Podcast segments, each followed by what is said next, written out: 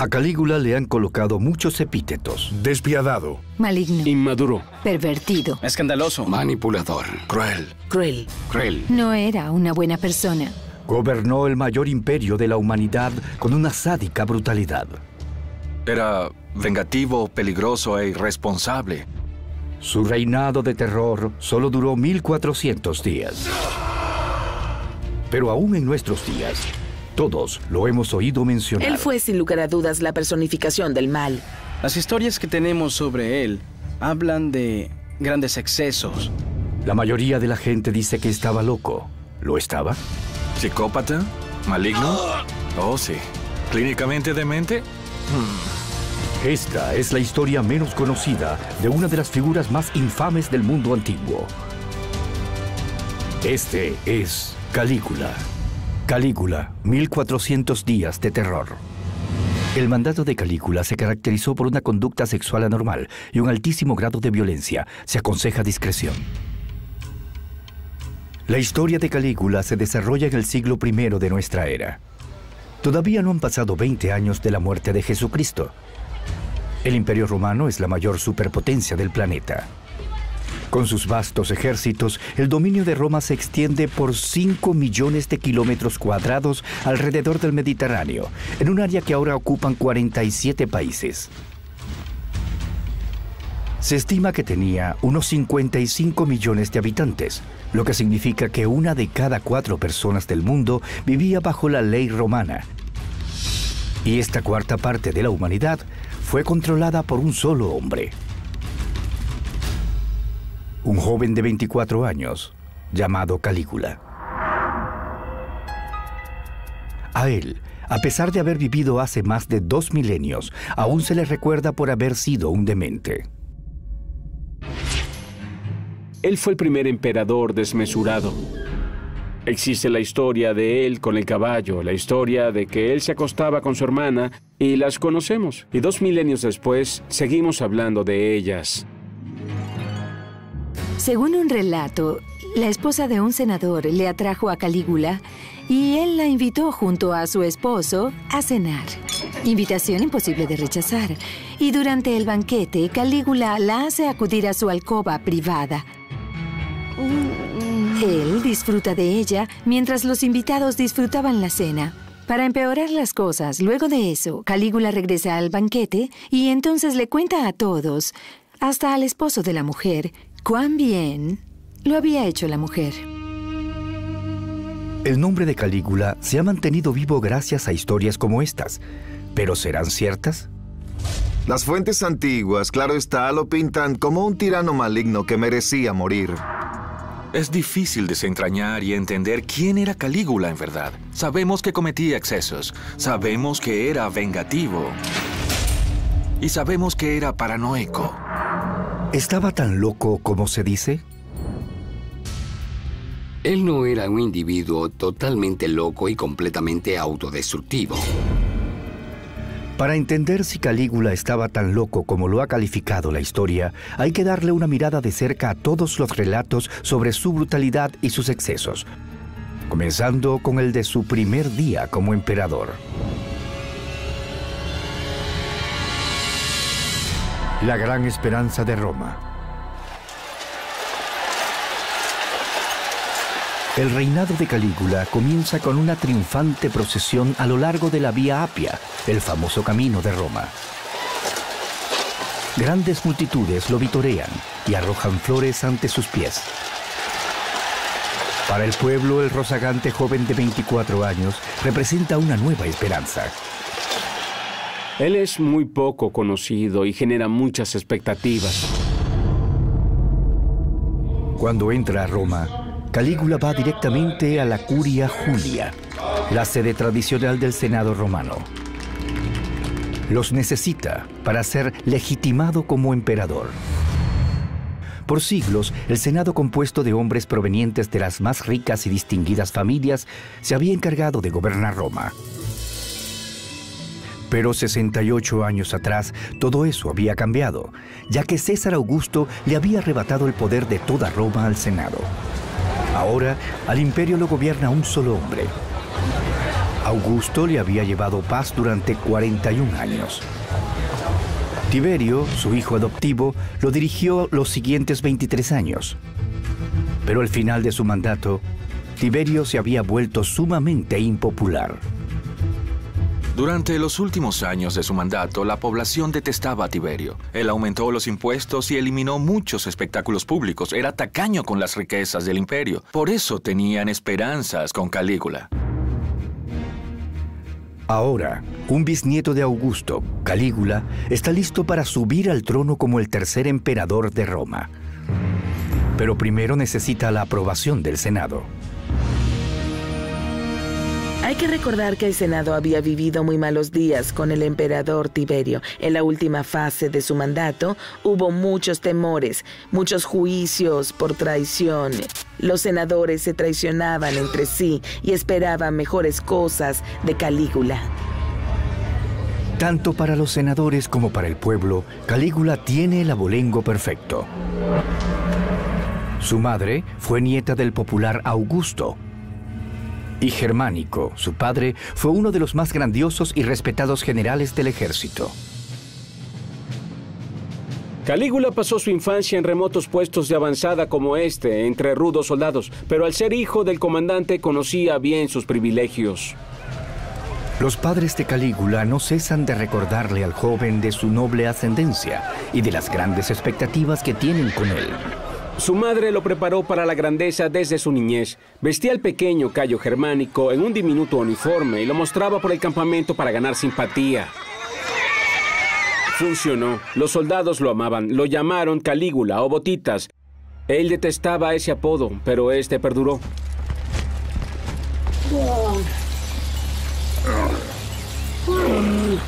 Calígula tiene solo siete años y vive en Siria, lugar donde han comisionado a su padre.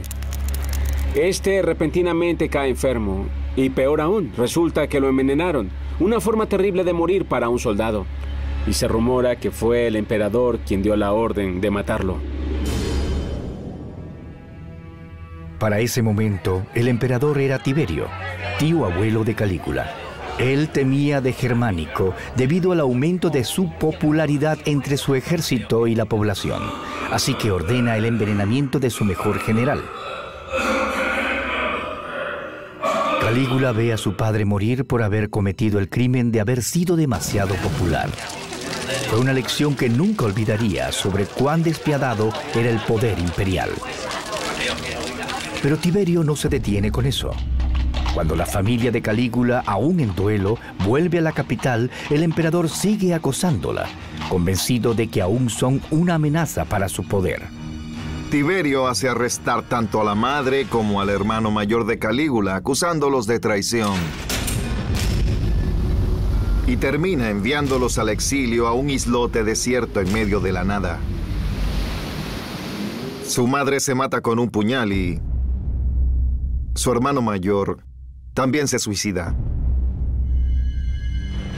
Tiberio ordena confinar al otro hermano de Calígula a una mazmorra bajo el palacio. Allí, dentro, el joven muere de hambre luego de intentar devorar su lecho. La muerte de sus padres y sus hermanos ejercerá un profundo efecto en la mente del joven Calígula. Si tus relaciones más cercanas desaparecen de manera tan casual, por decirlo de algún modo, tú te endureces y sientes mucho desagrado. Era de esperarse que quedara desequilibrado.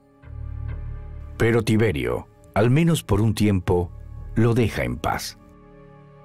Él solo se salvó porque era demasiado joven para representar un peligro. Cuando Calígula cumple 17 años, es llamado por el emperador. Debe presentarse en el magnífico palacio que tiene Tiberio en la isla de Capri, frente a las costas de Nápoles.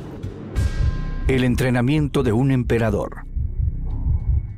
En la isla, el emperador ha establecido una nueva corte imperial, donde él puede hacer cuanto le plazca lejos de las miradas indiscretas. La gente pensaba, cuando Tiberio lo hizo llamar a su corte en Capri, que sería el fin del joven Calígula. Es muy difícil entender lo que Calígula pudo haber estado pensando cuando llegó al palacio de Tiberio aquí en Capri. Sintió probablemente una mezcla de aprehensión y alegría. Aprehensión por lo que ya le había ocurrido a su familia y lo que podría ocurrirle a él. Y entusiasmo porque estaba llegando aquí, a la verdadera sede del poder del emperador Tiberio. Para sorpresa de todos, cuando Calígula llega al palacio, Tiberio lo recibe muy bien y lo adopta como pupilo. Tiberio está envejeciendo y necesita conseguir un sucesor. Su única opción es el hijo de Germánico, Cayo Julio César, que es conocido como Calígula. Será la primera vez que Calígula probará lo que significa realmente ser un emperador. Pero el mundo al que Calígula penetra en Capri no se parece a nada a lo que él o los demás hayan visto antes. Es un antro infernal de despotismo y corrupción.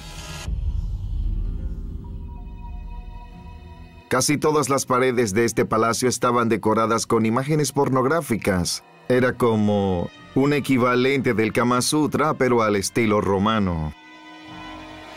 Tiberio hacía que un grupo de jóvenes de ambos sexos corrieran por los jardines del palacio con muy poca ropa y que tuvieran relaciones sexuales ahí, mientras él lo miraba todo.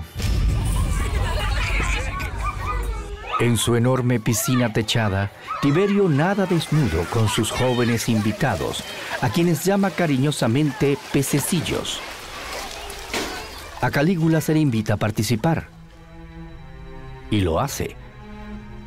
Porque el castigo por hacer enfadar al emperador suele ser la muerte. Al emperador le gusta arrojar a sus víctimas al mar por los rocosos acantilados que están a los lados de su palacio. Tienen 300 metros de altura. Mientras más cerca estabas del poder imperial, corrías más peligro, arriesgabas tu vida a diario si estabas en Capri. En Capri, Calígula es educado para la violencia, para el placer y para los efectos tóxicos del poder absoluto. Todos sabemos acerca de las orgías, esa es la parte que todos recordamos, pero lo que es importante recordar es que él era un cautivo, él estaba siendo mantenido ahí en contra de su voluntad. Él sabía cómo sobrevivir siendo vigilado muy de cerca, pero él también vigilaba cuando lo vigilaban. Calígula sabe que si logra mantenerse con vida en Capri, heredará el imperio de su tío abuelo. Calígula vivió seis años aquí en Capri con Tiberio, lo cual tuvo un gran impacto en él. No solo le enseñó a ejercer el poder absoluto, sino también a gozar de los placeres. Calígula se comporta como se espera que lo haga y aguarda en secreto por una oportunidad de adueñarse del trono. Calígula toma el poder. Calígula sabe que la vía más segura para llegar al poder es consiguiendo la lealtad de la Guardia Pretoriana, los hombres contratados para proteger al emperador.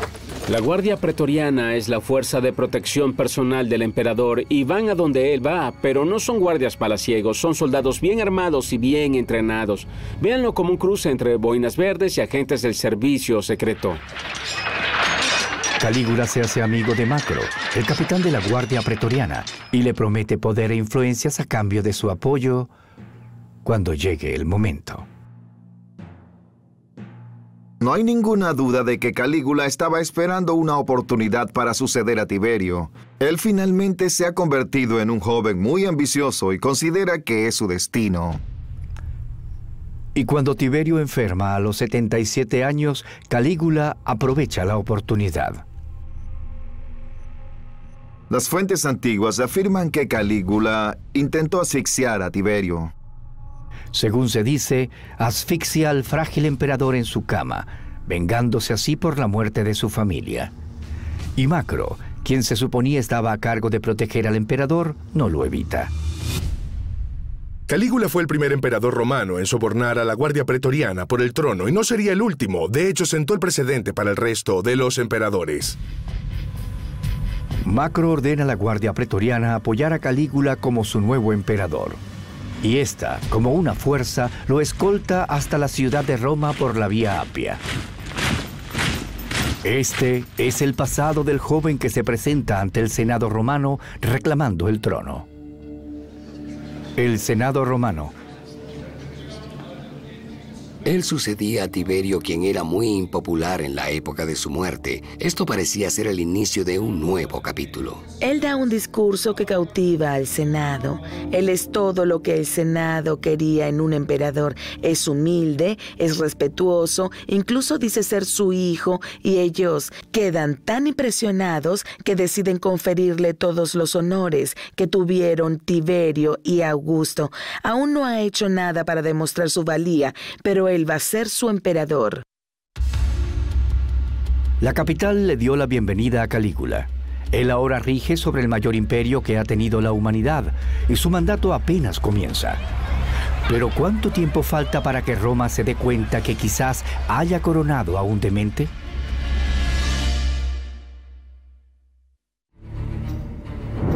En la actualidad, a Calígula se le recuerda como uno de los más desequilibrados y terroríficos emperadores de la antigua Roma. Pero cuando él asumió el poder, su nación tenía todas sus esperanzas puestas en el joven líder. Cuando Calígula llegó al poder tenía solo 24 años. Era increíblemente joven.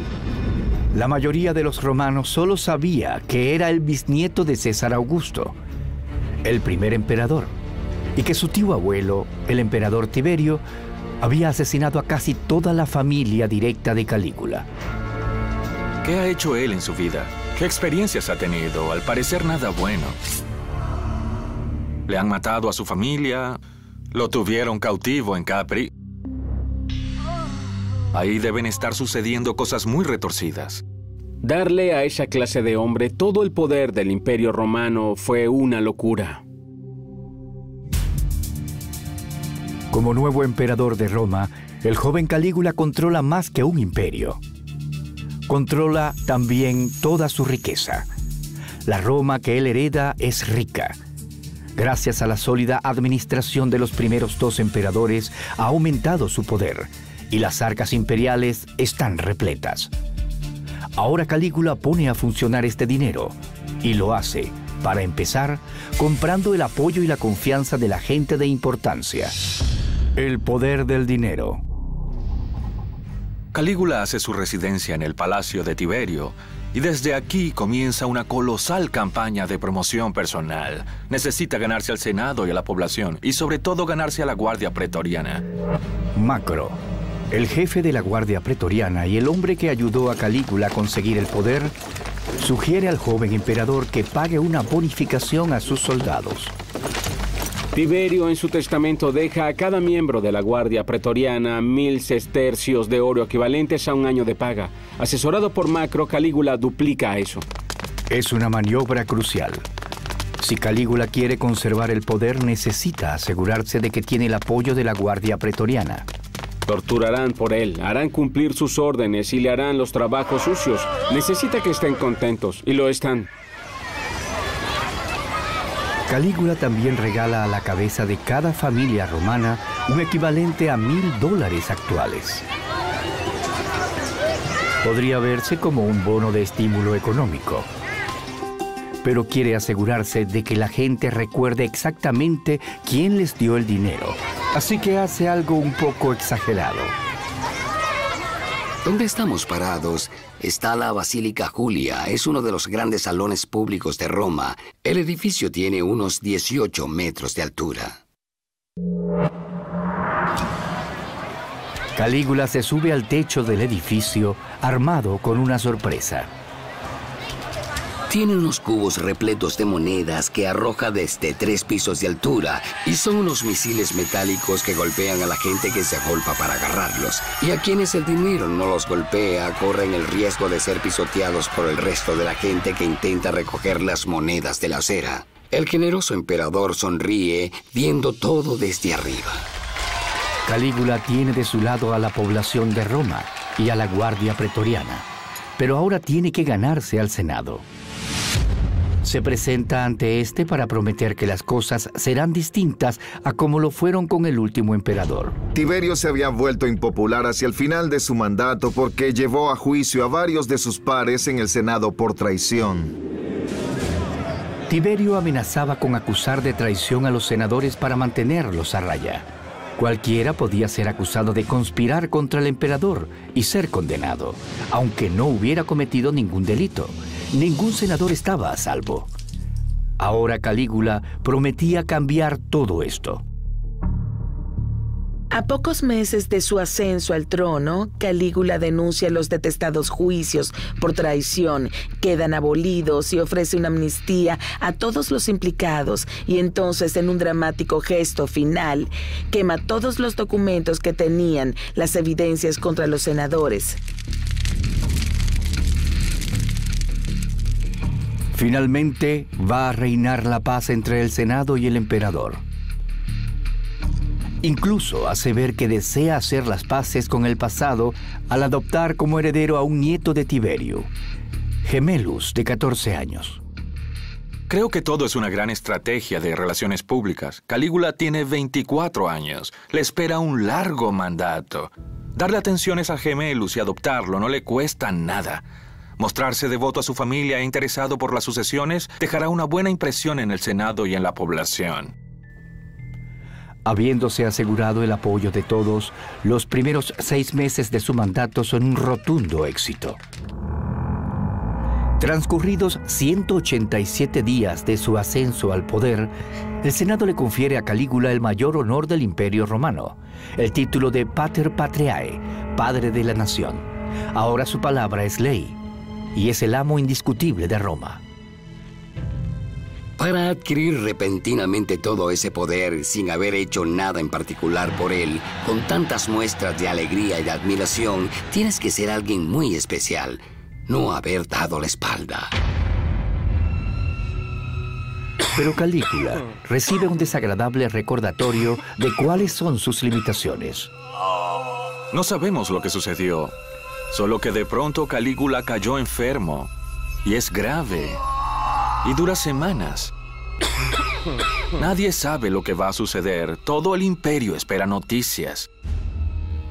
La noticia de que el nuevo querido César está en su lecho de muerte no tarda en llegar hasta el último confín del imperio. La gente hace vigilia en las afueras del palacio, se detiene el comercio, pero no todos los ciudadanos del imperio están paralizados por el miedo. El jefe de la Guardia Pretoriana, Macro, quien había jurado lealtad a Calícula, lo abandona.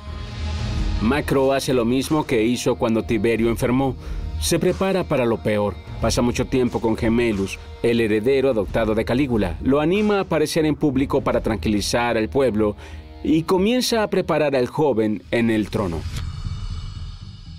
Pero Calígula sorprende a todos, se recupera por completo, y cuando ve lo que está sucediendo no se siente muy satisfecho. Con Calígula no se juega. Gemelus había subido un escalón y parecía muy a gusto en esa posición. Calígula se da cuenta de que con Gemelus cerca puede ser reemplazado. Calígula ordena que arresten y encierren al adolescente.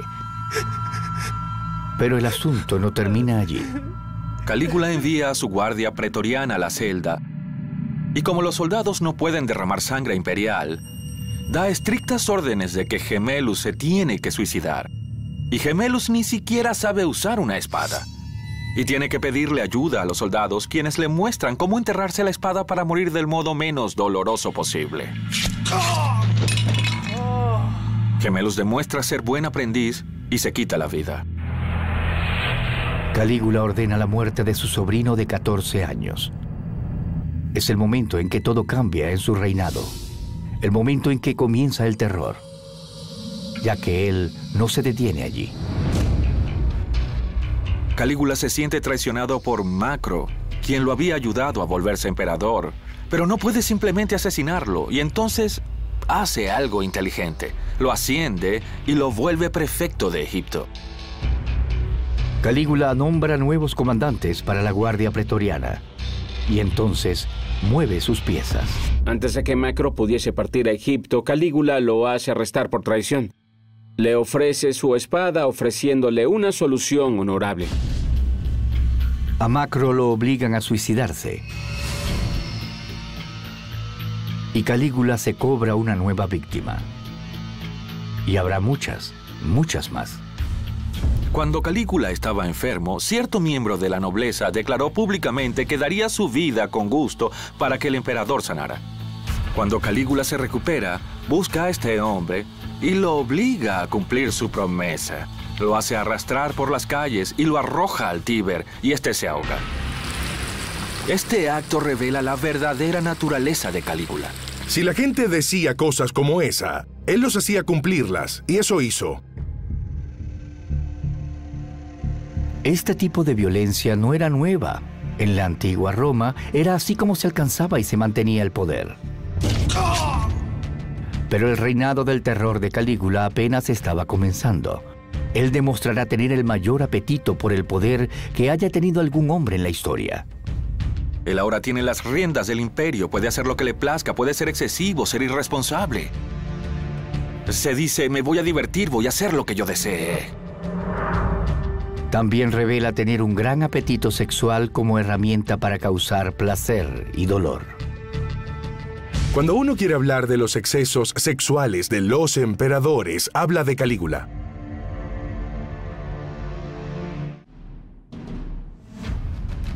Durante sus primeros seis meses como gobernante en la antigua Roma, Calígula aseguró su trono comprando a la población y al ejército. Pero su reino del terror comenzó cuando asesinó a su sobrino de 14 años, su único sucesor legítimo.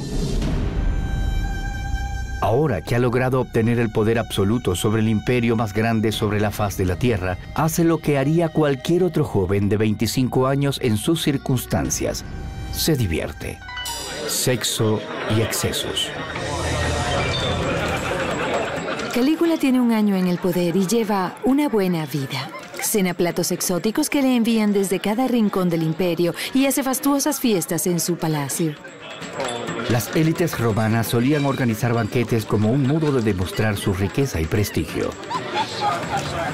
Pero Calígula se destaca del resto. Ofrece a sus comensales exóticas delicadezas, lenguas de flamencos, talones de camellos y avestruces asadas. Un banquete en particular costó 10 millones de sestercios, el producto final de tres provincias romanas juntas. Él tiene un gran apetito por el placer. Calígula era un adicto a la bebida y a los alimentos. Incluso llegó a modificar un tipo de veneno para agrandar su estómago para comer más, lo opuesto a un vomitorium. También resultaba muy difícil que alguien de su clase social, criado en el ambiente donde se crió, no fuera un glotón ni se entregara a una intensa actividad sexual. Toda Roma habla de los exóticos y eróticos festines de Calígula y de su relación antinatural con su hermana menor, Drusila. Uno de los primeros términos que surgen en tu mente cuando piensas en Calígula es el incesto. Es un secreto a Vox Populi. Toda Roma murmura que Calígula se acuesta con su hermana menor Drusila. En los banquetes, él le da el puesto de honor, la llena de atenciones, le da de comer con su mano e incluso hasta la acaricia, todo esto ante la mirada de su esposo. La hermana de Calígula está casada con uno de los amigos cercanos de Calígula, llamado Lépido. Pero el populacho dice que es para mantenerla cerca. A los romanos les gustaba hablar del sexo y de escándalos sexuales. Era un excelente tópico. El arreglo no molesta a Lépido. Al ser cuñado de Calígula, ahora está de primero en la lista de los sucesores al trono. ¿Habrá habido algo más que relaciones sexuales entre Calígula y su hermana? Es posible que él hubiera tenido cierta noción de desarrollar una línea pura de abolengo como la de los Ptolomeos en Egipto. Era lo que hacían los faraones. Era, ya saben, una expresión de amor por la cultura oriental y repetir lo que hacían sus emperadores.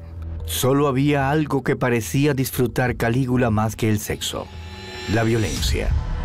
Deporte sanguinario. A Calígula le encantaban los deportes sanguinarios, en especial ver gladiadores. Mientras más sangre corriera, mejor. El público de la arena consiste en frenéticos fanáticos que gritan y hacen escándalo. Y Calígula los acompaña, gritando a su lado. Las peleas de gladiadores han estado formando parte de la cultura romana durante más de dos siglos. Generalmente son soldados enemigos capturados en batallas, que luego son entrenados para combatir entre sí para diversión del populacho. Pero Calígula quiere que el pasatiempo favorito de Roma sea más brutal y cambia las reglas. Era como si un presidente actual cambiara las reglas del béisbol. Las luchas de gladiadores son sagradas, pero Calígula quiere más sangre y hace luchas desiguales. Un gladiador puede usar espada, el otro solo una red. Uno de los combatientes recibe un escudo y el otro no. Ahora corre mucha más sangre.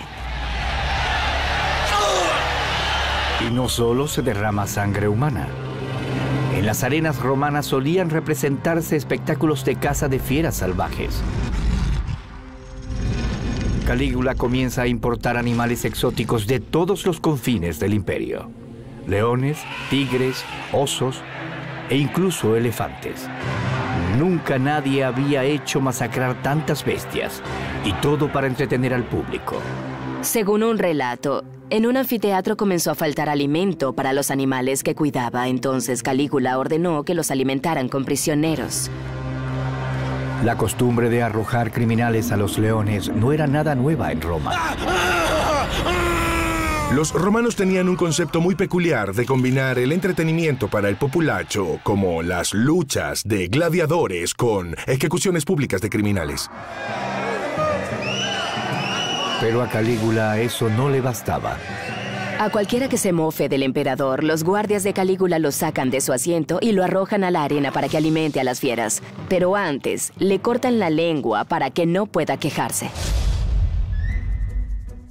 Calígula no solo ama los espectáculos sangrientos, también disfruta del teatro. Se involucra tanto en estos espectáculos que salta al escenario y hace todos los papeles. ¿Quién lo va a detener? A él le encanta disfrazarse, le encantan los dramas, adora la actuación y puede hacerlo porque es el emperador. Pero el pasatiempo preferido de Calígula son las carreras de caballos. A Calígula le gustaban las carreras de caballos más que cualquier otra cosa. Acude a las carreras, grita junto a la multitud y apuesta enormes cantidades de dinero. Además, visita los establos y da premios y hace fiestas a los competidores. Nunca antes alguien había subido tanto de nivel las carreras de caballos profesionales en Roma como Calígula y por esto es amado por el pueblo. Calígula organiza días enteros de carreras de caballos y, rompiendo con la costumbre, asiste a casi todas ellas. Asiste especialmente a las carreras en el Gran Circo Máximo, el gran hipódromo de la antigua Roma. Un cuarto de millón de personas acude a los Juegos del Circo Máximo. Era una magnífica oportunidad para demostrar a la población que él era uno de los suyos. Pero Calígula, al igual que en el teatro, no solo se contenta con mirar, también quiere participar. Se hace construir su propia pista de carreras. Era similar a la que vemos aquí. Estaba a un lado de la colina vaticana. Pero necesita una estatua central. Su bisabuelo Augusto, en el Circo Máximo, erigió un obelisco de 24 metros. Calígula decide hacer lo mismo. Ordena fabricar el barco más grande que se había intentado construir hasta entonces. Tiene la longitud de un campo de fútbol actual y casi la mitad de su anchura. Y solo tiene un propósito, transportar un enorme obelisco de 3 toneladas desde Egipto hasta Roma.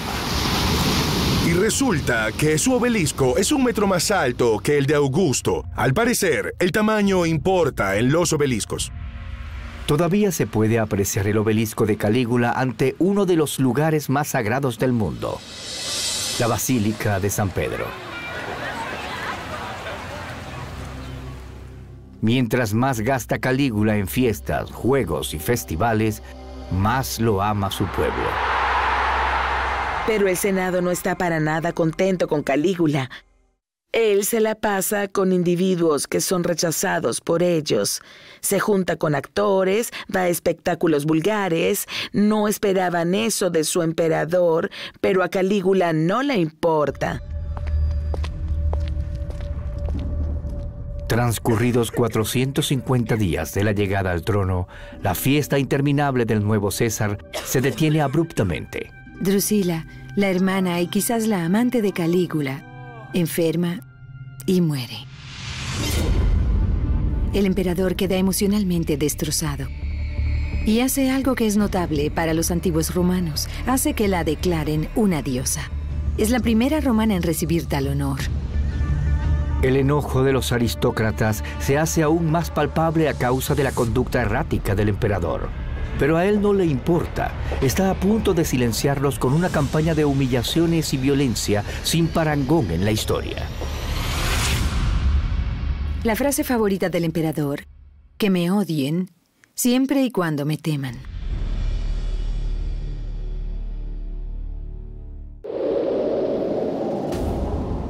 Como gobernante absoluto del vasto imperio romano, Calígula ha dedicado su primer año y medio en el poder a divertirse, a organizar elaborados juegos y festines. Pero también ha sembrado el horror entre los senadores por su tendencia a asesinar a sangre fría a cualquiera que lo incomode, incluyendo a su sobrino de 14 años. Pero las quejas de los senadores llegan a oídos sordos. Para ellos, el terror todavía está por comenzar.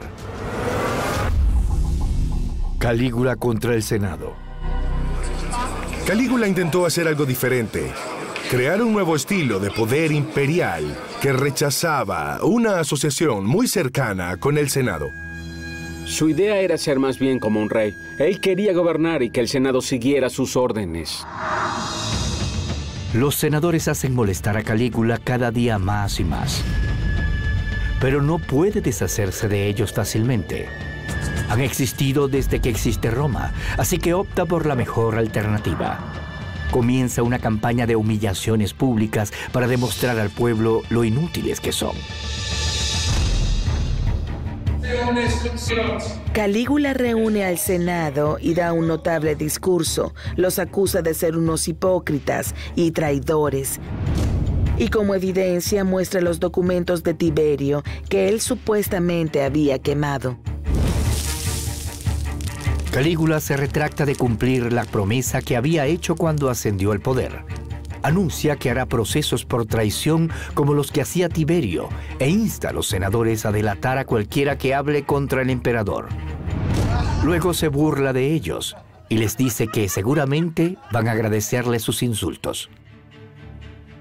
¿De qué manera responderán los senadores a esta gran humillación? Se reúnen al día siguiente y hacen justo lo que Calígula dijo que habrían de hacer ellos.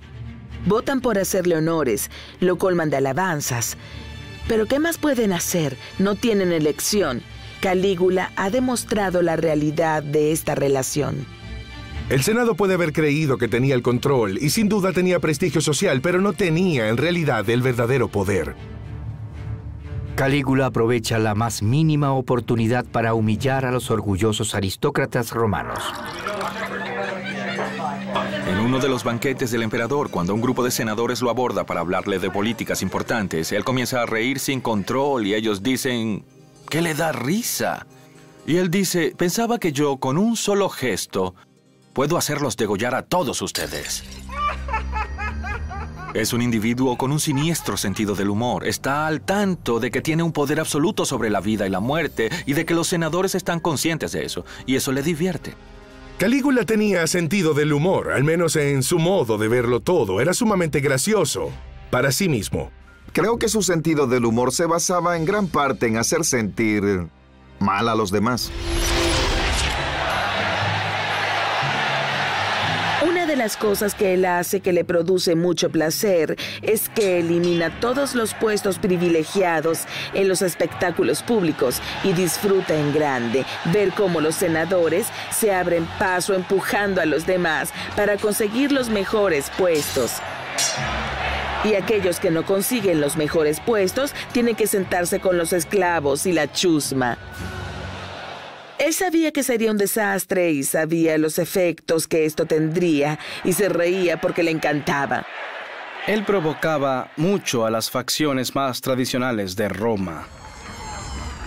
Cuando sus esclavos lo paseaban por las calles de Roma, Calígula hace trotar a los senadores a su lado, cuando ellos intentan discutir asuntos de Estado con él. Imaginen que los parlamentarios de hoy en día tuvieran que correr a los lados de la limusina del presidente de la nación. Calígula disfruta haciendo que los senadores vistan túnicas muy cortas como esclavos y les sirvan su comida. Para estos aristócratas de noble abolengo, aquello debió ser una gran humillación.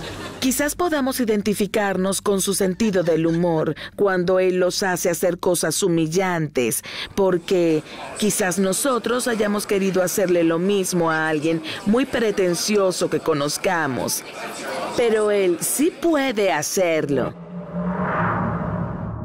Esta campaña de humillaciones es lo que explica una de las historias más extrañas sobre Calígula, la de nombrar cónsul a su caballo, el cual era el cargo tradicional de jefe del Senado. Calígula tiene un pura sangre muy premiado llamado Inquitatus.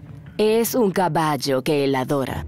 A este caballo lo embistieron toda clase de honores, como darle la misma pechera que tenía el caballo de Alejandro Magno. Según se relata en uno de sus infames banquetes, Calígula invita a su caballo Inquitatus, lo sienta a su mesa en el lugar de honor. Le da comida y alimento, todo en vajilla de oro. Y cuando algún miembro del Senado pregunta por qué está sucediendo eso, él responde, pienso nombrarlo cónsul. Muchos historiadores posteriores han usado esto como prueba de que Calígula estaba loco. Pero igualmente es posible que se tratara de una sofisticada broma pesada para insultar a sus invitados. Los senadores se habrían cortado un brazo por ser un cónsul, y aquí está Calígula que le da todo esto a su caballo. Él quería que el Senado hiciera su voluntad. Al humillar a los senadores mostraba su rabia contra una clase que no hacía lo que él quería. Los senadores no solo se sienten humillados, están paralizados. ¿Deben tomar en serio su conducta extraña? Decir la palabra equivocada podría causarles la muerte. Una noche, Calígula llama a algunos de los senadores más viejos a su palacio. Ellos creen que él quiere consultarles qué hacer ante las crecientes revueltas de los germanos. En vez de eso, él aparece con un traje muy corto y les hace hacer un pequeño baile. Al final, exige que le aplaudan. Él sabía que sería muy gracioso para el populacho, que le daría risa a todos, menos a los senadores. Historiadores posteriores también de la clase aristocrática usaban estas historias para demostrar cuán loco estaba Calígula. Muchas de las cosas que las fuentes indican que él hacía, que a nosotros nos parecen muy infantiles y que son evidencias probables de algún tipo de locura, fueron de hecho pensadas para humillar a los senadores. Su campaña de humillaciones parece dar resultado. En esta dignidad, en este honor, era en lo que se apoyaban los senadores. Él efectivamente les arrebató todo. Los senadores comenzaron a arrodillarse ante él cuando le dirigían la palabra, algo que se estilaba más en Egipto y en el lejano oriente que en Roma. Se estaba convirtiendo en una versión romana de un faraón divino, pero necesita tener hijos para establecer una verdadera dinastía familiar. Nace un heredero. Calígula se casa con la hija no muy linda de un rico mercader. Su rasgo más atractivo ya tiene ocho meses de embarazo y nadie sabe si él es el padre o no. Ella da a luz a una niña, lo que tiene grandes connotaciones para la sucesión. Pero lo más raro de todo es que Calígula le da el nombre de Drusila en honor de su querida hermana muerta. Lépido, el esposo de Drusila, habría sido el sucesor inmediato de Calígula. Pero ahora él y las dos hermanas vivas del César no tendrán esa suerte, y con el Senado al borde del colapso por las humillaciones, se daban las condiciones perfectas para una conspiración. Entre la nobleza romana había muchas personas con igual derecho a reclamar el trono imperial y eran gente peligrosa. A Calígula le queda aún la mitad de su mandato. El terror apenas ha comenzado. Él creará salvajes espectáculos de corrupción enviará su ejército al fin del mundo y comenzará un baño de sangre en Roma, matando a decenas de personas. ¿Hasta cuándo estará dispuesta Roma a soportarlo? Tus actos sobrepasan lo aceptable y terminas siendo rechazado.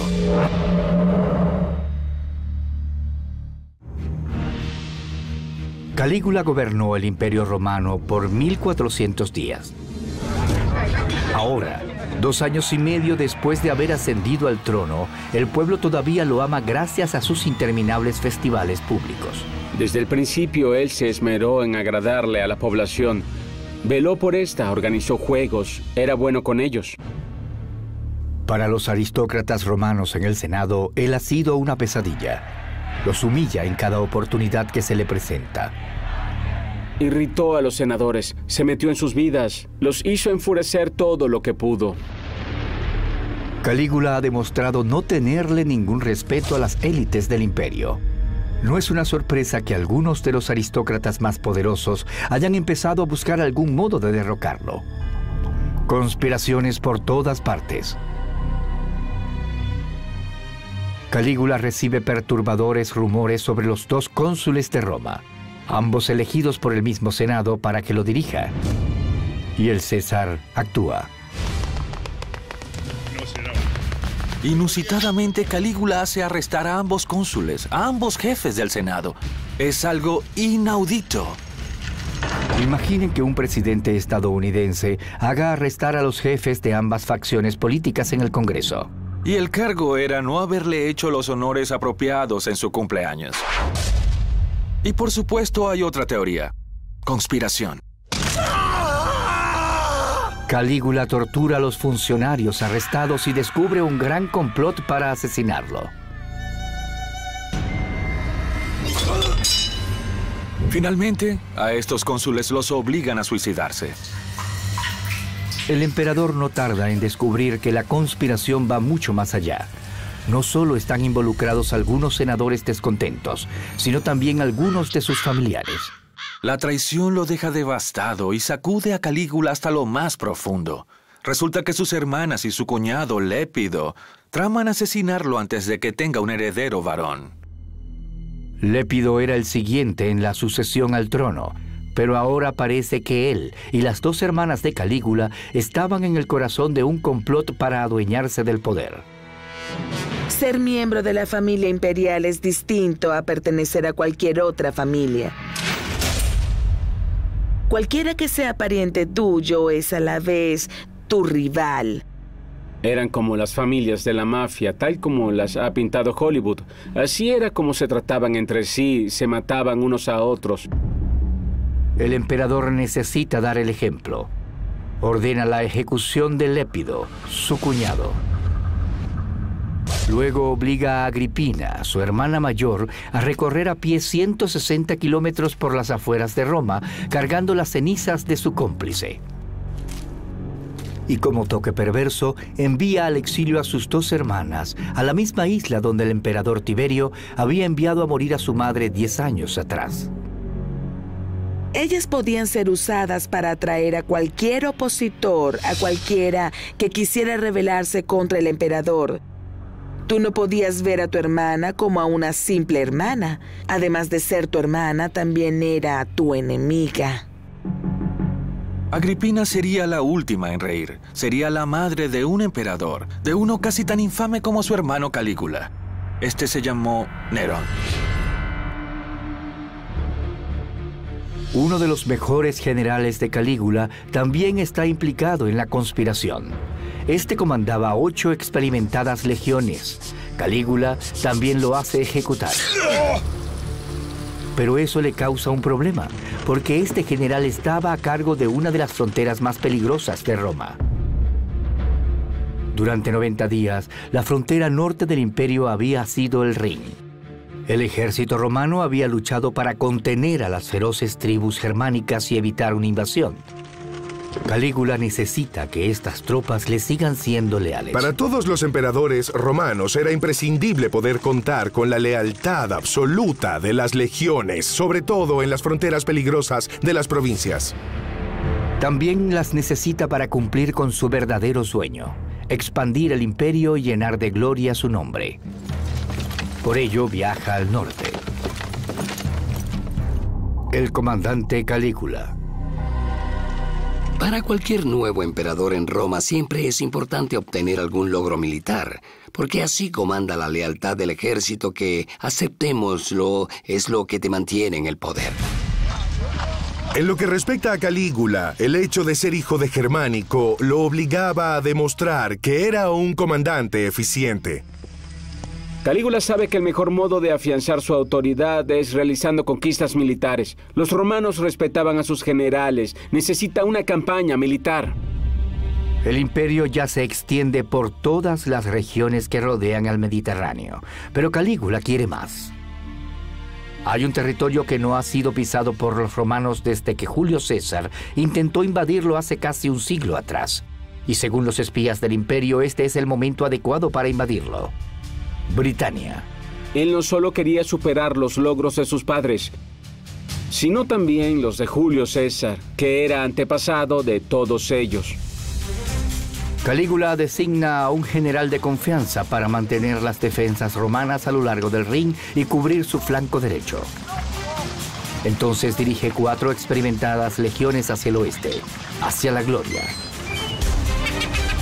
El emperador y sus tropas llegan finalmente a las costas del Canal de la Mancha. Y ahí, si se puede confiar en las fuentes antiguas, ocurre algo sumamente extraño. Según Suetonio, un historiador antiguo, el emperador Calígula reúne a sus legionarios aquí en la playa en formación de batalla, con armas de sitio y todo lo demás, y les ordena marchar contra el mar. Según el relato, Calígula está decidido a conquistar el océano. Y eso no es todo. Cuando eso no da resultado, ordena que los soldados recojan conchas y rocas en sus cascos y túnicas. ¿En qué piensa? Son veteranos de guerra. Obviamente está loco. Durante siglos, muchos se han basado en este episodio para demostrar que Calígula estaba loco. ¿Por qué ordenó a las tropas recoger conchas marinas en la playa? ¿Pasaba otra cosa allí? Quizás lo que ocurrió cuando los romanos cruzaron el Canal de la Mancha tres años después pueda dar una respuesta. Sabemos que cuando las legiones de Claudio llegaron a este sitio se amotinaron, se negaron a abordar los barcos. Para ellos el fin del mundo era esto. Los comandantes tardaron semanas en convencerlos a cruzar y es posible que le haya pasado algo así a Calígula. Según la ley romana, los motines se castigaban matando a cada décimo hombre de la legión que se negara a obedecer. Le llamaban decimar, matar a una décima parte.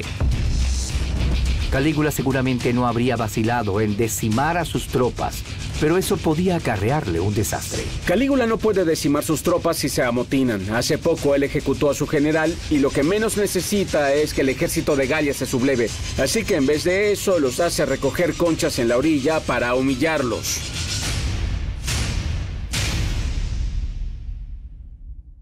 Hacer que estos rudos legionarios romanos recojan conchas en las orillas es el colmo de las humillaciones para el hombre romano, por decirlo así. Para Calígula, el intento de invadir Britania es un fracaso devastador que él no se atreve a admitir en Roma. En vez de eso, envía mensajes al Senado sobre sus exitosas maniobras militares en los confines del Mar del Norte. Son reportes que pudieron haber causado el rumor de que él literalmente ordenó atacar el océano. Calígula va camino de regreso a Roma después de su aventura en el norte. Él piensa que hizo gran cosa. eh, en el norte reforzó las defensas en el Rin, abrió el paso a una invasión a gran escala de Britania, avanzó hasta el Canal de la Mancha. Por todo esto, merece un gran triunfo romano. Pero el Senado no quiere conferírselo. El triunfo es una ennoblecedora tradición romana. Cuando sus generales volvían de una gran victoria militar, marchaban con sus tropas hacia el corazón de la ciudad, aclamados por la muchedumbre. Era uno de los más altos honores que podía recibirse en el mundo antiguo. Pero era el Senado quien decidía si otorgarlo o no, y este no deseaba darle uno a Calígula. En vez de eso, le piden volver pronto para poder tomar ciertas decisiones. Ahora él comienza a enojarse. Su respuesta a estos emisarios es, iré, iré, pero cuando vaya, llevaré esto y toca su espada.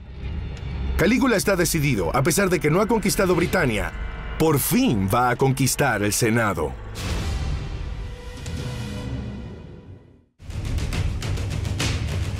Habiendo transcurrido tres años de su mandato de 1400 días, la posición del César Calígula se ha debilitado. Debió extinguir brutalmente una conspiración dirigida por sus propias hermanas. Fracasa en su intento de invadir Britania.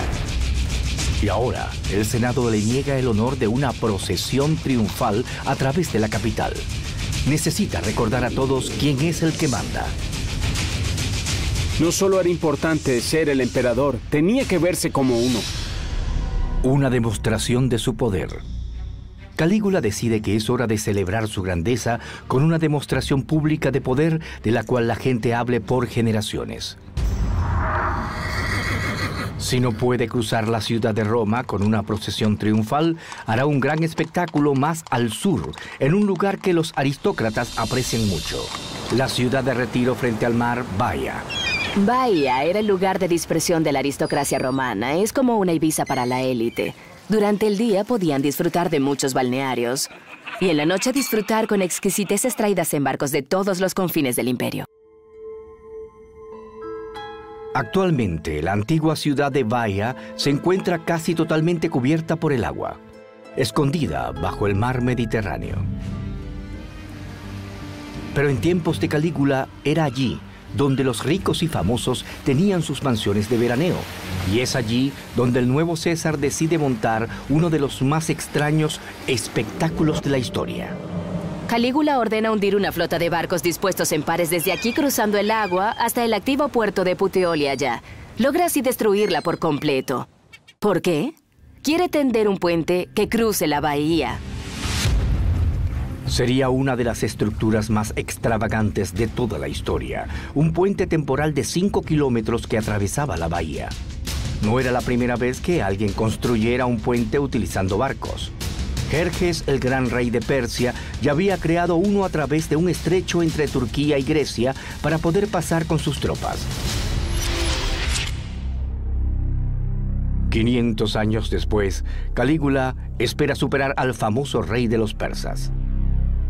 Sus ingenieros comienzan a arrojar piedras y tierra sobre los navíos hundidos. Logran crear un puente terrestre de casi 5 kilómetros hasta el otro extremo. Incluso ordena que lo pavimenten con piedras como un camino romano. Finalmente queda listo el escenario. Calígula se pone una guirnalda de hojas de roble, monta en su caballo y encabeza sus legiones a través del puente de Baia hasta Puteol.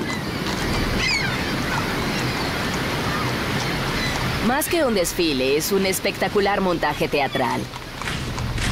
Tras él van cientos de soldados con atuendo de combate y les lleva todo el día cruzar a todos. Esa noche, Calígula y sus tropas se divierten en Puteoli. Juegan a capturar mujerzuelas en los burdeles del puerto y se embriagan con vino toda la noche. Al día siguiente repiten toda la procesión, pero de regreso. Solo que esta vez Calígula cruza con una cuadriga y se le une a la mitad de la población de Puteoli.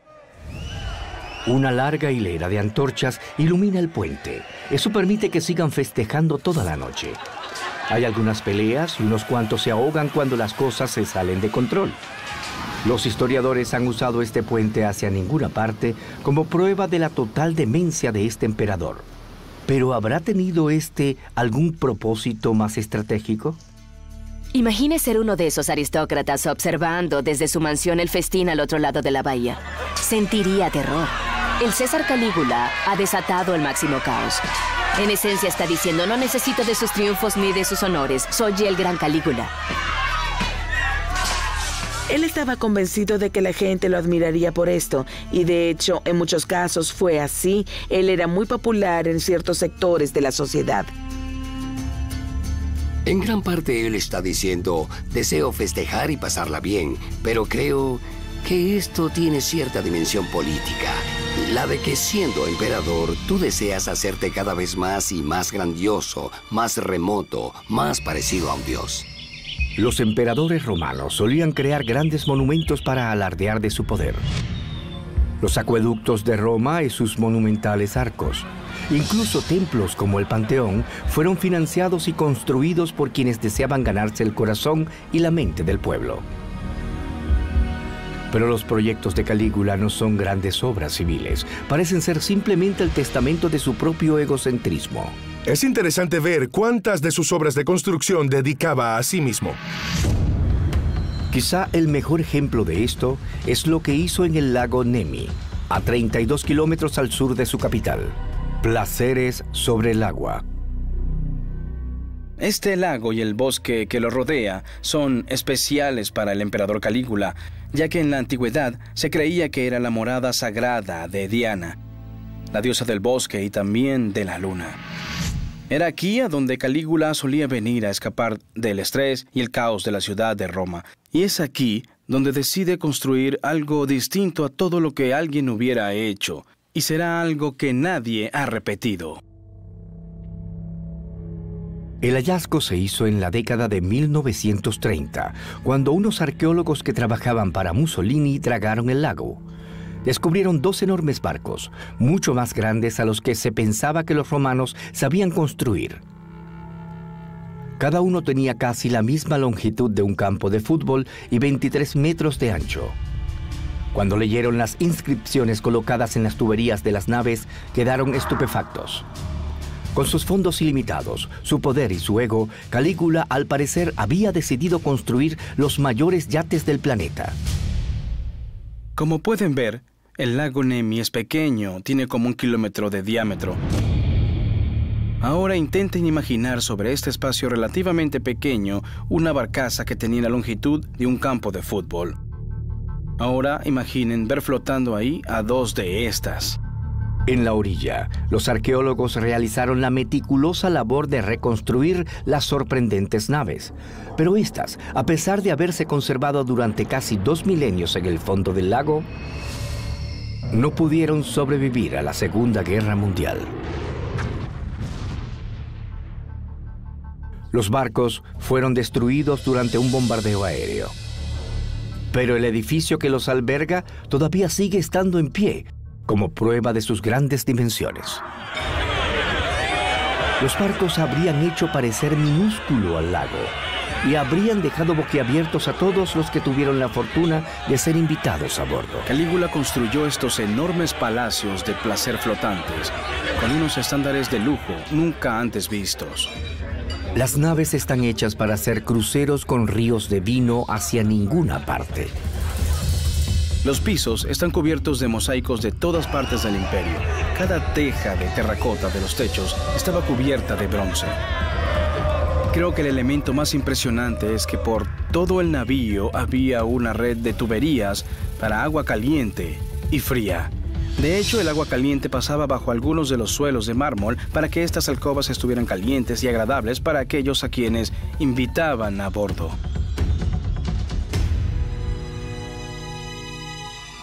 La barcaza templo ricamente decorada y el barco de placer sirven como vivos recordatorios del poder y la riqueza que tenía Calígula.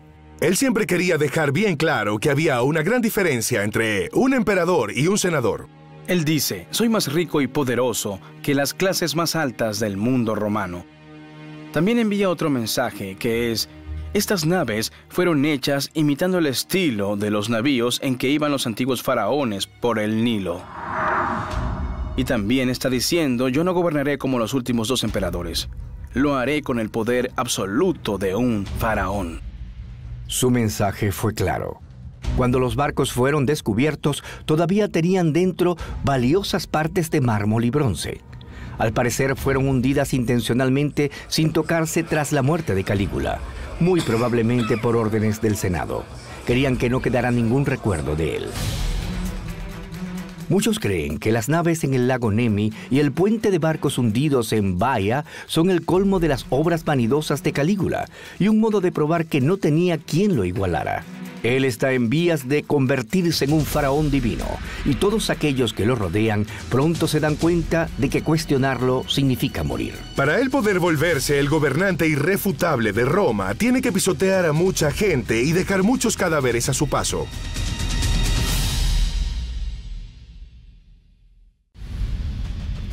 Calígula gobernó Roma durante solo 1400 días, pero tras haber sobrevivido a un complot durante su tercer año en el poder, ha estado evitando su capital. ha viajado hacia el norte con las legiones. Montó un enorme espectáculo en Bahía y ha hecho festines a bordo de sus yates en el lago Nemi. Ejerciendo tu poder demostrabas que eras un Augusto con derecho a gobernar. En su cumpleaños número 27 vuelve a la capital, dispuesto a vengarse, listo para asesinar a cualquiera que se interponga en su objetivo de convertirse en un gobernante con poder absoluto. La represalia del emperador. Cualquiera que susurre algo acerca del emperador o lo mire de modo sospechoso, ingresa a su lista de enemigos. Pero él ya no los arresta Ahora simplemente los asesina. Una noche durante un festín, Calígula trae a tres jóvenes prisioneros, hijos de unos aristócratas. Un esclavo dijo haberlos oído criticar al emperador. Están amordazados e indefensos. Y ahí, ante la mirada de todos, Calígula los hace golpear y torturar hasta que colapsan. Al final del sanguinario espectáculo, los tres jóvenes yacen muertos en el piso. Pero él aún no termina. No quiere oír las quejas de sus padres ricos. Entonces envía a los soldados a sus casas y también los hace asesinar. Esa sed de sangre era su manera de impresionar, asombrar, horrorizar y tratar de disuadir. Y sabemos que fue inútil porque hubo muchas conspiraciones. Calígula hace matar a latigazos a todo aquel al que acusa de traición. Los tortura con hierros incandescentes. Pero ¿era extraño en Roma este grado de crueldad? Tenía la reputación de ser muy cruel, pero comparado con quién?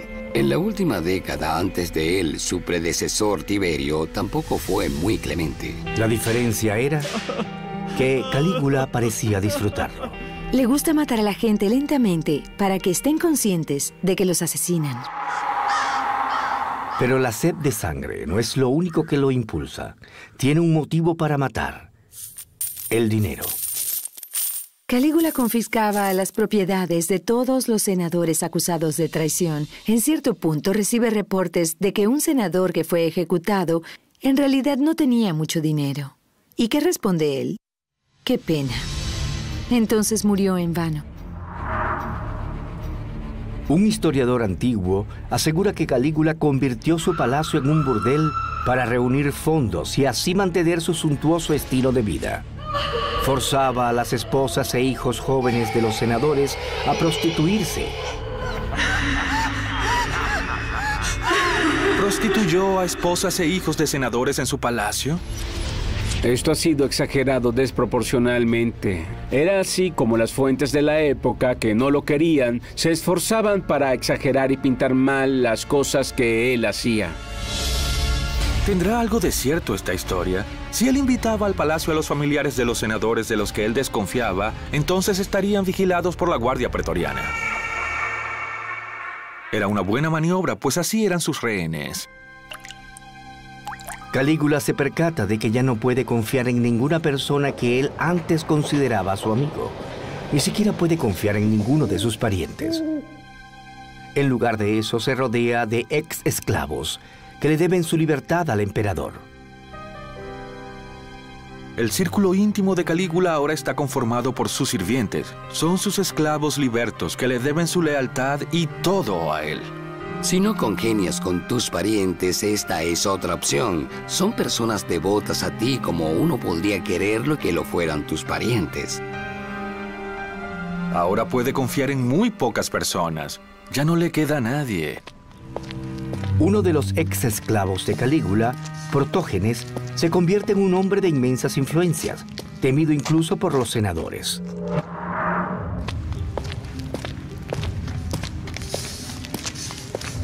Calígula tiene un secretario cuya labor es observar a los senadores para asegurarse de que no conspiren contra él. Un día fue a la curia y cuando los senadores pasaron a su lado, él dijo a uno de ellos, ¿por qué me saludas si odia tanto al emperador? Eso fue todo lo que el resto de los senadores necesitaron escuchar. Comenzaron a darle puñaladas y a desgarrarle la piel y luego fue peor. Lo persiguen y lo comienzan a mutilar. Al final apilan los pedazos de su cuerpo y sus entrañas frente al emperador. Porque sabían que para demostrar su lealtad a Calígula tenían que volverse contra ese hombre. Calígula ha gobernado el imperio romano por solo 1300 días y en ese periodo, de ser amado, se convierte en un genuino tirano, valiéndose del miedo y la intimidación. Él no era un emperador igual a Augusto o Tiberio, con muchos poderes constitucionales. Calígula se veía a sí mismo más como un rey que como un gran emperador romano tradicional. El poder imperial seguía ese camino. Augusto y Tiberio habían ostentado automáticamente el poder absoluto. Y Calígula simplemente era sincero al decir, yo quiero ser rey. Nadie se atrevía a decirle que no. Cada palabra suya era ley. Para alguien en su situación el poder se vuelve algo sumamente seductor y creo que eso fue lo que le ocurrió a él. Pero para el ego de Calígula no basta con tener el poder absoluto. Ahora quiere ser adorado como un dios viviente. ¿Creía él realmente que la gente de Roma lo aceptaría como un dios? Sin duda no era lo normal. ¿Pero fue eso lo que terminó causando que Roma derrocara a su emperador?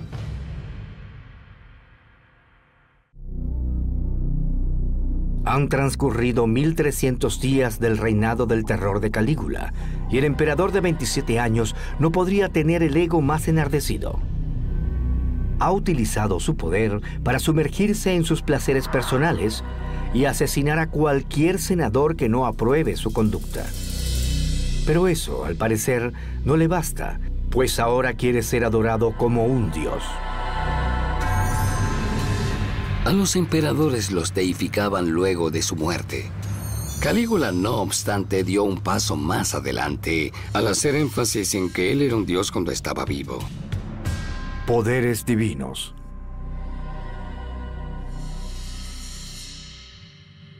Hay que recordar que en un momento de la vida de Calígula en el cual era aún muy impresionable, él viajó con su padre germánico a Siria y ahí los adoraron como si ellos fueran dioses. Y pienso que eso pudo haber permanecido en él hasta que llegó a ser adulto. El deseo de Calígula de ser adorado comenzaba muy sutilmente durante sus diversiones. Calígula era una persona que adoraba el arte de la pantomima.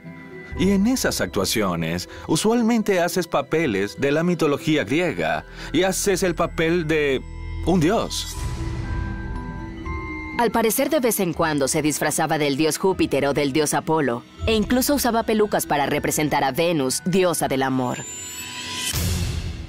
Según una historia, exigió que los senadores le hicieran reverencias en un escenario y se arrodillaran, y lo hicieron.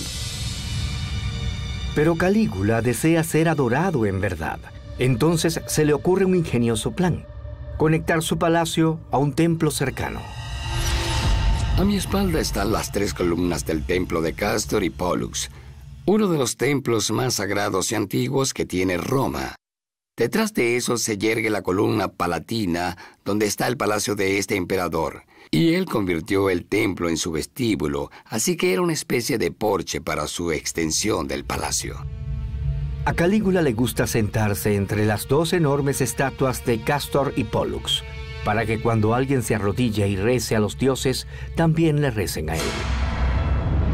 Adorar a alguien como un dios era algo totalmente descabellado. Para nosotros sería así y también ofendía a los romanos, desde otro punto de vista, presentarse como un dios era una buena política porque hacía aumentar la admiración y el respeto por la persona del emperador. Es cierto que Calígula fue el primero que hizo esto, pero vale la pena mencionar que posteriormente, en los siglos 3 y 4, esto se volvió común en el imperio. Calígula simplemente se adelantó mucho en la historia.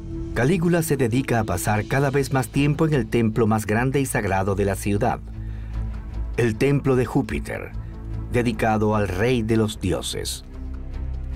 Un día él estaba parado frente a la estatua de Júpiter y le pregunta a Apelis, el famoso actor que está a su lado, ¿cuál de nosotros es más poderoso?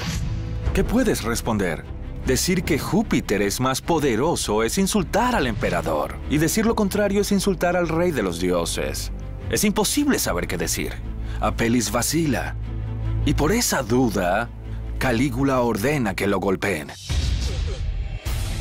Calígula quiere que todos reconozcan su poder y da un paso todavía más desconcertante. Se declara a sí mismo un dios viviente. Calígula tenía un templo especial que hizo construir para su propia deidad y dentro había una estatua de oro de él mismo que vestían cada día con lo que él usara. Y tenía un sacerdote especial y hacían exquisitos sacrificios en su nombre. Finalmente, Calígula ha logrado su meta de ser adorado como un dios, como los grandes faraones de Egipto. Este era un concepto oriental. En Oriente, los monarcas eran felices de ser adorados estando vivos y Calígula llevaba esto a Roma. Pero ni siquiera en las provincias orientales de Roma, la idea de adorar a Calígula como un dios resulta popular. En un intento de Calígula por crear un culto divino imperial de sí mismo, comete un gran exceso. Intenta erigir una estatua colosal de sí mismo justo en el lugar más sagrado del pueblo hebreo, el Templo de Jerusalén. De haber logrado su objetivo, esto habría tenido repercusiones catastróficas.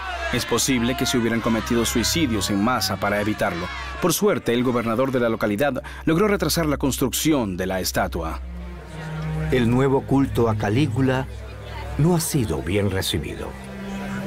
Aquí en Roma ciertamente no era normal que un individuo se declarara a sí mismo un dios durante su vida. Lo cual explica el próximo acto perverso de Calígula. El máximo insulto. Anuncia al Senado que abandonará Roma y se establecerá en Alejandría, en Egipto. Alejandría de por sí era uno de los más importantes centros culturales del mundo antiguo en ese momento. Alejandría sin duda sería un lugar donde su estilo de liderazgo autocrático podría ser más aceptado. Pero ¿para qué quiere Calígula trasladar la capital del imperio romano lejos de Roma? Según las leyes de César Augusto, a los senadores se les tenía prohibido poner un pie en la provincia de Egipto. Así que, en otras palabras, Calígula estaba diciendo, estableceré una capital que ningún senador puede pisar para gobernar exactamente como yo quiera. Y eso era terrorífico para la aristocracia. Fue la más dura bofetada para la sociedad romana en general, sobre todo para sus élites. Diciembre del año 40, después de Cristo, Calígula hace preparativos para trasladar la corte imperial hasta Egipto. Aún no lo sabe, pero nunca verá sus costas. De hecho, le quedan menos de 30 días de vida. Calígula tenía que ser asesinado. Era ahora o nunca. Y había mucho en juego.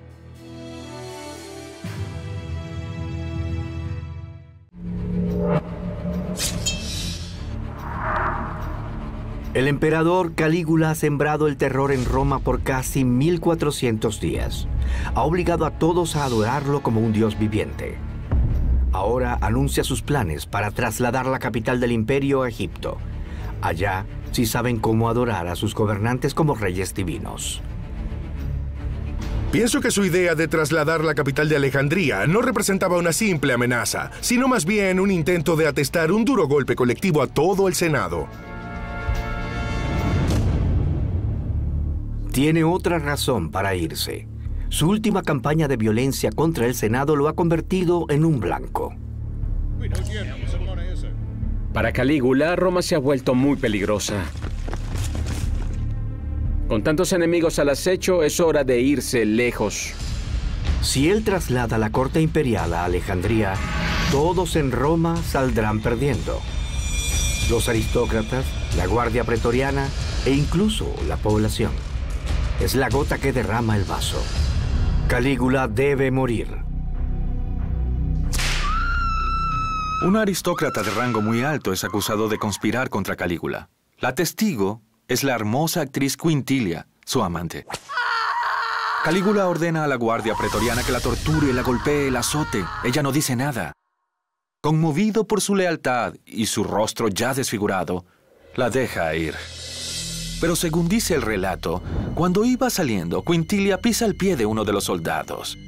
Es la señal de que no ha revelado nada. Resulta que sí hay una conspiración, y la Guardia Pretoriana es parte de ella. La Guardia Pretoriana está cada día más molesta con su benefactor. Si él mueve la sede del poder a Alejandría, ellos pierden su poder e influencias. Un hombre en particular se convierte en el centro de la conspiración, Cassius Cairea. Cairea es el jefe de la Guardia Pretoriana, lo cual lo pone en una posición perfecta para emboscar al emperador. Pero ¿por qué habría él de involucrarse en el complot? Los historiadores antiguos dicen que Cairea solía ser objeto de los chistes crueles del emperador. Este se burla de su voz afeminada y cuestiona su sexualidad en público. Pero Cairea tenía motivos más complejos para conspirar y ciertamente no actuaba solo. También respaldan el complot unos senadores muy poderosos. Su meta no es solo asesinar a Calígula, sino también devolverle todo el poder al Senado para que gobierne Roma como solía hacer antes de que hubiera un emperador. Día 1400, final del terror. Todo ocurre durante la celebración de los Juegos Palatinos anuales al lado del Palacio del César Calígula. Esa tarde, este se retira a sus habitaciones para darse un baño y comer. Para volver al palacio, Calígula no toma la misma ruta que todos los demás. En vez de eso, pasa por una serie de pasadizos subterráneos como este, que cruzan toda la colina palatina y unen todo el palacio. A este pasadizo subterráneo le llaman Cryptoporticus.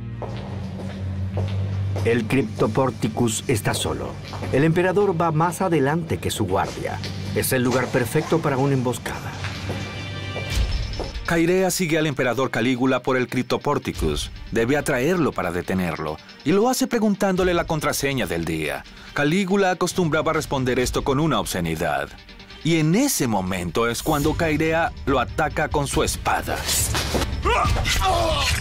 Pero Cairea no actuaría solo. De entre la penumbra salen muchos conspiradores y todos acuchillan el cuerpo del gobernante. Hay senadores, tribunos y hasta un esclavo liberto de Calígula, y no se detendrán hasta que su cuerpo esté en un charco de su propia sangre.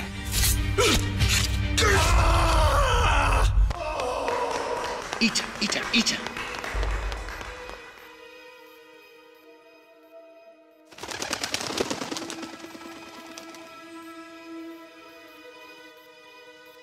Más abajo del palacio, en el foro, una multitud comienza a reunirse.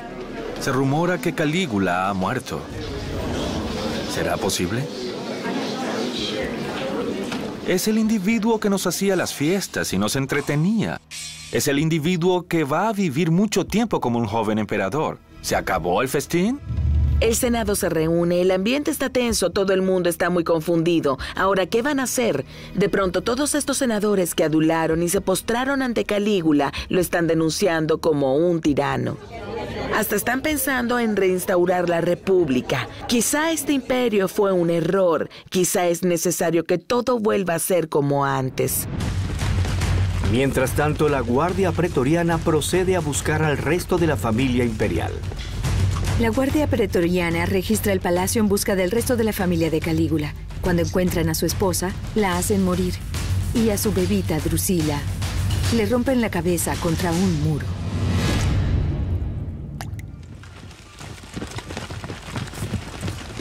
No puede sobrevivir ningún descendiente consanguíneo de Calígula. Cuando la guardia pretoriana registra las habitaciones, tropiezan con el tío de Calígula, Claudio, que trataba de esconderse. Claudio está convencido de que es el próximo a ser decapitado, pero no sucede eso.